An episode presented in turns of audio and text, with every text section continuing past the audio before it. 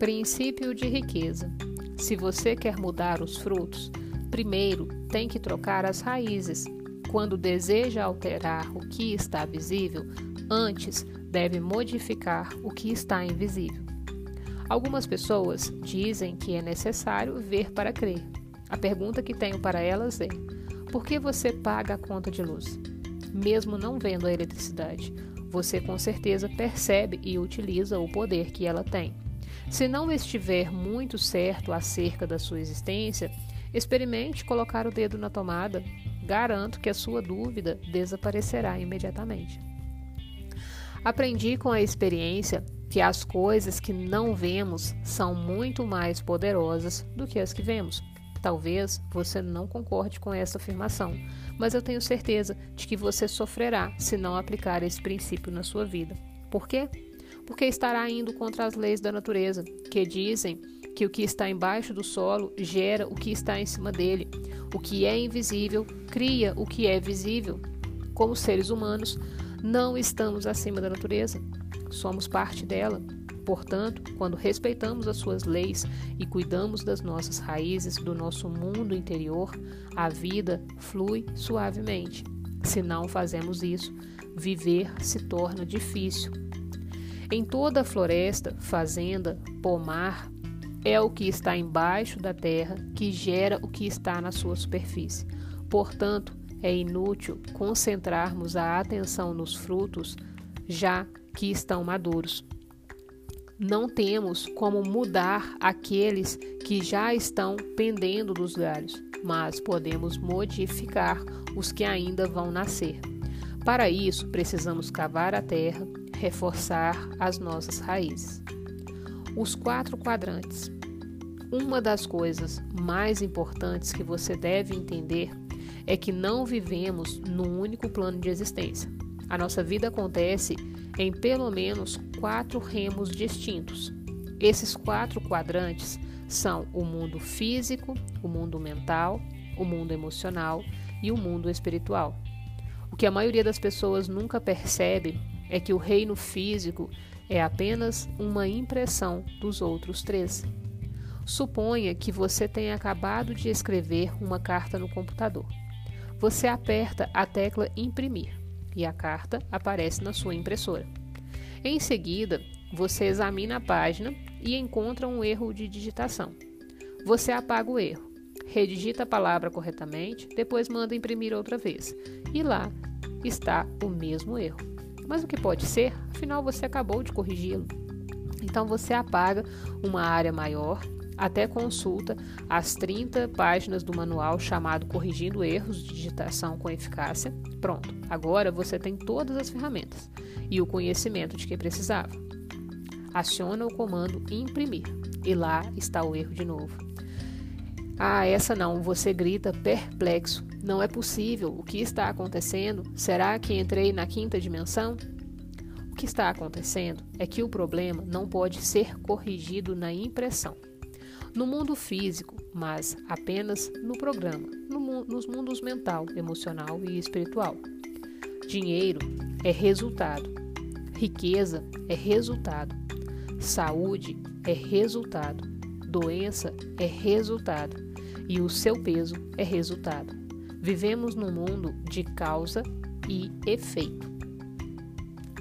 Princípio de riqueza: dinheiro é resultado, riqueza é resultado, saúde é resultado, doença é resultado, o seu peso é resultado. Vivemos num mundo de causa e efeito. Você já ouviu alguém dizer que a falta de dinheiro é um enorme problema? Na verdade, ela nunca é um problema, e sim um sintoma do que está acontecendo embaixo da terra. A falta de dinheiro é o efeito, mas onde está a causa? Ela se resume ao seguinte: a única maneira de mudar o seu mundo exterior é modificar o seu interior. Quaisquer que sejam os seus resultados, abundantes ou escassos, bons ou maus, positivos ou negativos, lembre-se sempre de que o seu mundo exterior é apenas um reflexo do seu mundo interior. Se as coisas não vão bem na sua vida exterior, é porque não estão indo bem na vida interior. É simples assim. Declarações. Um poderoso segredo para a mudança. Nos seminários, uso técnicas de aprendizado acelerado. Com elas, as pessoas aprendem mais depressa e memorizam uma quantidade maior de ensinamentos. A chave é o envolvimento. A abordagem que emprego segue o velho ditado: você se esquece daquilo que escuta, você se lembra daquilo que vê, você entende aquilo que faz. Por isso, vou lhe pedir que, toda vez que você terminar a leitura de um princípio de riqueza, faça uma declaração verbal em seguida, emita outra declaração. O que é uma declaração? Uma simples afirmação positiva pronunciada enfaticamente em voz alta. Por que as declarações são uma ferramenta tão valiosa? Porque tudo o que existe é feito de uma única coisa: energia. A energia sempre viaja em frequências e vibrações. Assim, toda declaração tem uma frequência vibratória. Quando você faz uma declaração em voz alta, a energia que ela libera vibra por todas as células do seu corpo. Ela envia mensagens específicas não apenas para o universo, como também para o seu subconsciente. A diferença entre uma declaração e uma afirmação é pequena, mas, até onde sei, poderosa. A afirmação é definida como um enunciado positivo, segundo o qual o objetivo que você pretende alcançar já está concretizado.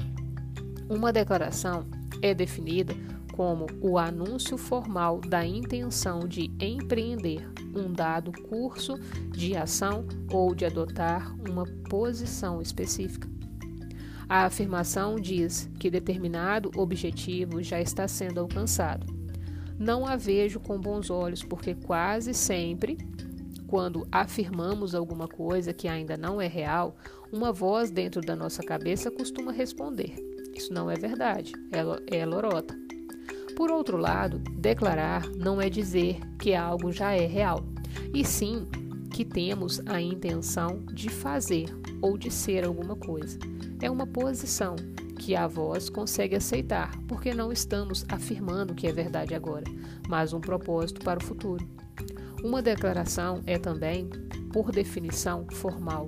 É a emissão formal de uma energia que penetra no universo e percorre o nosso corpo.